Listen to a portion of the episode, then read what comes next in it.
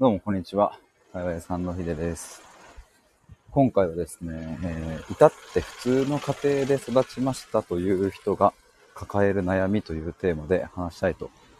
思います。ライブ配信です。これはですね、昨日ツイートしたんですけど、まあそれをちょっと取り上げながら話していく感じになりますが、まあ、これはね、あの、僕自身の話でもあるし、あの、至って普通の家庭で育ったなぁみたいな感覚。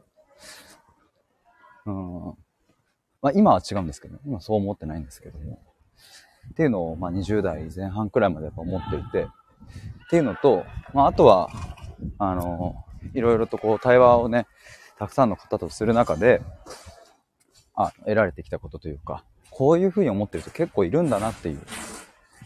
そこがちょっと分かったので、ちょっと話したいと思います。ちょっと最初になんですけども、えっ、と、11月の1日にですね、僕、あの、出版しますかって最近ちょっと言い出していて、えーもちろん出版社から声がかかったわけじゃないんですが、まあ、いつか本を出したいっていう、その目標があるので、わおあるので、あの、まずちょっと自分で書いてみようと。分量としても本と同じぐらい、まあ、6万文字、7万文字ぐらいですかね。もうちょっと書くかもしれないですけども、11月1日に、えーノートかな？ノートか自分の公式サイトで出しますので、お楽しみにということと、あとね、10月の14、15で台湾の合宿をね、僕やるんですよ。これ僕主催じゃなくて、えー合同会社アンアンテといううところなんですけども、そことちょっと一緒に組んで、とかお声掛けいただいてやるので、よかったらこれも概要欄にリンク貼っとくので覗いてみてください。千葉県でやります。あ、みーさんこんにちは。どうも、ちょっと今日はね、至って普通の家庭で育ちましたという人が抱える悩みについてお話ししたいと思います。じゃあ、てなわけで、えっ、と、本題ですが、昨日のツイートをちょっと読もうかな。昨日こんなツイートをしました。えっ、と、至って普通の家庭で育ちましたと話す人ほど、実は精神的にかなり過酷な家庭環境だったということはよくあります。ましかし、そういう人の心境は、毒親でもないし、ご飯も食べさせてもらったし、学校にも通わせてもらったし、恵まれてるんだよなとなっている。だから、真の問題が表面化しづらいのですというふうに、えーまあ、そんなツイートをしました。あのね、これはね、本当にね、結構多いんじゃないかなって思ってるんですけど、潜在的にね、こういうことって。で、まあ、あの普通の家庭とは何かっていう、ここすごい大事だなと思うんですけど、これって、あれなんですよね。こういうのが普通の家庭ですっていうのが、あのまあ、定義できないところに難しさがあるんですけども、つまりどういうことかっていうと、その人個人個人の中にある、まあ、普通の家庭っていう、まあ、それで自分の家庭を判断してるっていうわけですね。もうちょっと踏み込むと、普通の家庭なんていうものは本来存在しないけれど、僕たちは基本的には自分の家庭しか経験しないので、まあそれが普通になるっていう話ですね。ここが難しいんです。例えば生まれてから、なんか1年おきにさ、えっ、と、家庭をこう、特会引っかえできるみたいな。20年、20歳まで20個の家庭を経験できますみたいな、そういう世界だったとしたら、うんと、この家庭は良かったけど、この家庭は嫌だったとか、なんかそういうデータが溜まってくじゃないですか、個人個人の中に。だから、なんか普通とかっていうのを、あまりこう、生まれないと思うんですけど、まあそういうのは現実的に無理な話でね。まあ留学行ったりとか、ホームステイしたりとか、なんかそういうものが仮にあったとしても、10個も経験するはあんまないですよね。だからね、その、基本的には1家庭しか経験できない点において、その自分の家庭が異常なのか普通なのかっていう、その判断すらやっぱできないわけですね。まあ今はこうして SNS があるから、ニュースとかも飛び込んで、目に飛び込んでくるからさ、さすがに子供赤ちゃんに暴力振るうのは異常でしょとか、まあそういうのはね、客観的にはわかるのかもしれないけど、ただその暴力を受けてる当の本人は、それが異常なのかどうかっていう、そこの検証のしようもないし、ましてやね、自分の親が、神と言ってもいいくらいの偉大な存在である親がね、自分に対して、そういうふうに何か牙を向けてくるのであれば、それは異常ではない。いや、むしろ異常というんであれば、自分の何かに異常をきたしていて、つまり自分がいけないからこの親を怒らせてしまっているんだみたいな、そういうふうに自己否定に走るみたいなこともあってね。まあまあ、ちょっと一旦話を戻すとですね。なので、普通の家庭っていうのは非常に定義が難しいということと、もう一つはその個人個人の中に普通というものが出来上がっている。そしてそれは比較検討、検証して出来上がった概念ではなくって、一家庭しか経験できないっていう、そこから普通の家庭っていうものがまあ浮かび上がってくるっていう、そんなイメージですかね。兄さん、普通の家庭という理想なんじゃないかなと思います。うん、そうそう、理想とかもありますね。そうなんですよ。でもまあまあ、ちょっとそその、まあ、さっき言った暴力云々はちょっと置いといて、うんとね、いわゆるこう、なんだろうな、国民的アニメで描かれるような家庭を普通としましょうか。例えば、クレヨンしんちゃん、まあ、両親がいて、えっ、ー、と、兄弟がいると。まあ、ちびまる子ちゃんとかね、あとサザエさんとかも、まあ、あの、なんだろうな、もうちょっとこう親戚が集まってるから、クレヨンしんちゃんとはちょっと違うかもしれないけど、まあでも要はあれが普通になってるんですよね。基本的に。いや、あれ、なんか今思うとすごい洗脳装置だなと思いますけどね、なんか。いや、もちろんそのアニメ自体はさ、あの、あれですよ。罪はないし、なんか、いや、普通に面白いんだけど、僕もよく見てたんだけど、でも気づかぬうちにさ、やっぱあれが普通だって思うっていうね。そう、だから今話してて思ったけど、そう、結局自分は一家庭しか、ほぼほぼね、経験できないけど、やっぱ疑似的に、そういうアニメとか、漫画とか、そういう部分で、あ、これが普通なんだなっていうのを摂取していくっていうのは、まあ全然ある話ですよね。あ、せいさん、こんにちは、どうも。そうなんです。で、まあね、あの、そう、ちょっとここ、でな何が言いたいかっていうとね、いわゆるね、こう、至って普通の家庭で育って、まあ、両親もすごく自分に愛情を注いでくれてとか、なんかそういう、まあ、あの、親のことも好きでっていう、そういう人ほど結構きついって、まあこれもう僕の話でもあるんですけどね、完全に。親のこと好きだと思ってたし、家族のこと大切だと思ってたし、あもちろんそれはね、あの、今でも変わりませんが、言葉としては変わんないけど、その中身はガラッと変わったっていう。母親のね、こととかもよく話しますけど、ちゃんとね、過去を振り返っていった結果、母親のここが大嫌いだって思う部分なんていっぱい出てきたし、父親のここ大嫌いだなんて部分、今だってあるし。でもそれと同時にね、あの、好きな部分もあるし。本来なんかそういう、こう、両方が共存しているもの。やっぱり、家族といえどね、というか家族だからこそ、その全てを好きでいるっていうのはまあ、到底不可能なことで、むしろ親だったり兄弟の全てを私は好きですという風な表現になる場合はむしろ要注意だなと。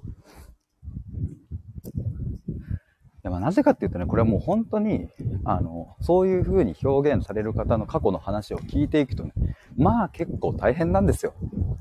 すごく大変。で、その大変さっていうのは、さっき言ったような、何かこう、暴力振れたりとかね、そういう目に見えるような、他の人から見ても、それは大変だったねって言えるような形じゃないから、だから表面化しづらいと。周りも気づかないし、自分も気づかないし、仮に自分も辛いなとか、気づいたとしても、それをね、人に言えないんですよ、なかなか。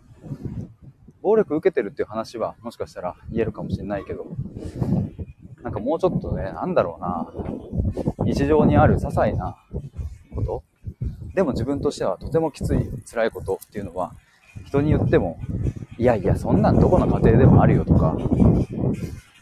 なんか言われちゃいそうだしね。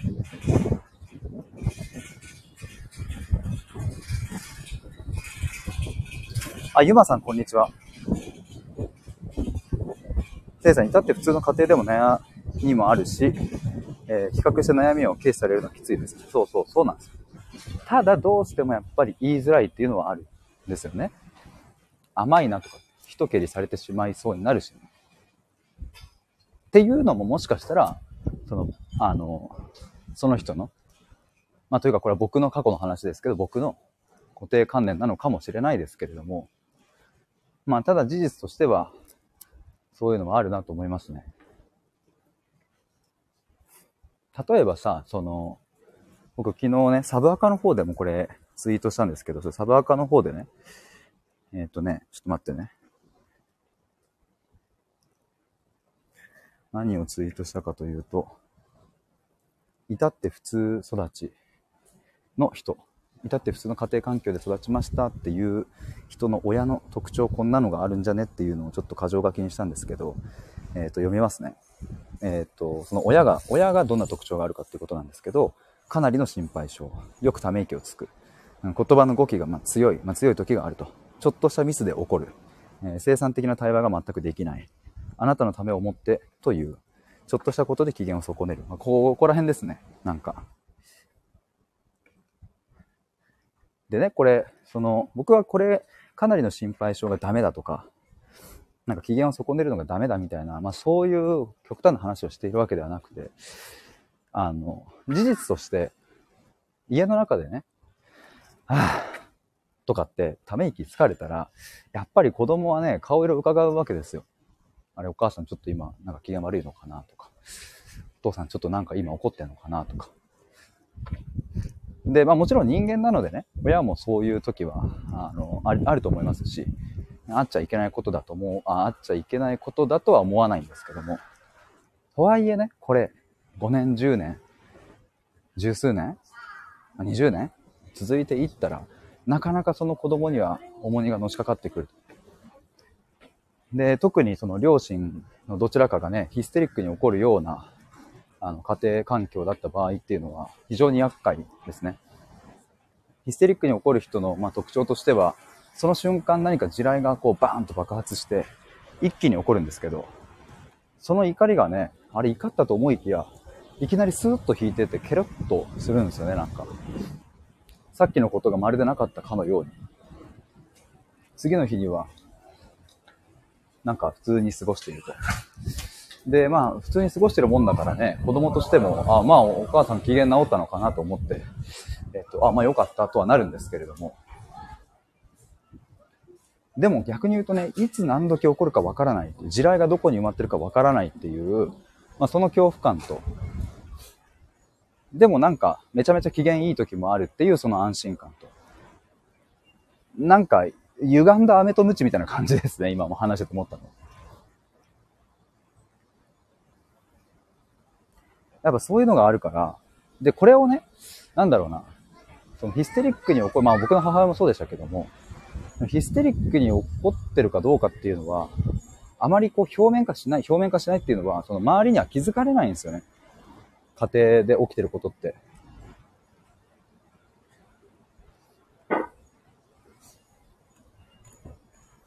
だからね、それで言ったら僕もさ、あの、何？少年野球やってましたけど、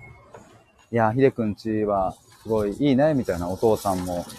こう優しくて、お母さんも素敵な人で、ひでくんもキャプテンとかやってね、すごいね、みたいな。言われてて。で、言われてた当時はなんか僕も褒められてると思ってすごい嬉しかったんですけども、今思うとね、それは外から見た形であって、家の中というか、家庭自体は実質もう、うんと、成り立ってなかったっていう。健全な愛は育まれていなかったし、それはその母親のヒステリックしかり、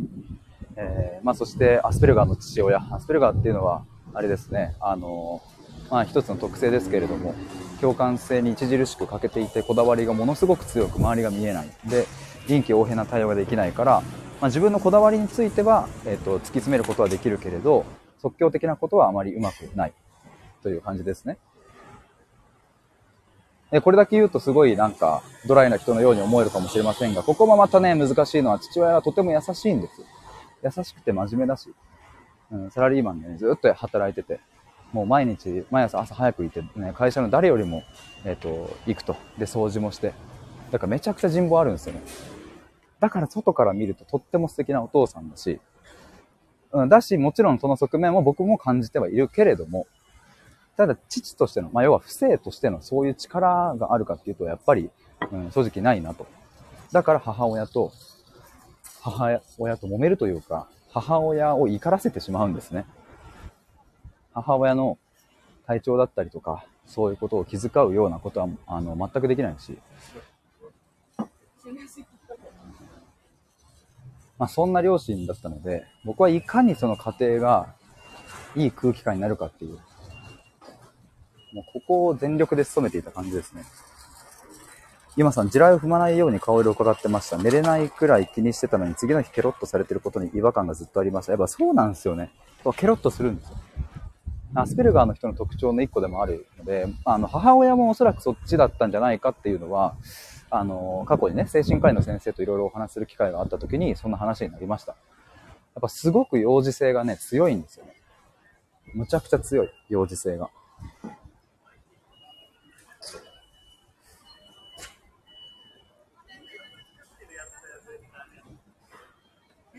だから、あの、まあ、皮肉にも、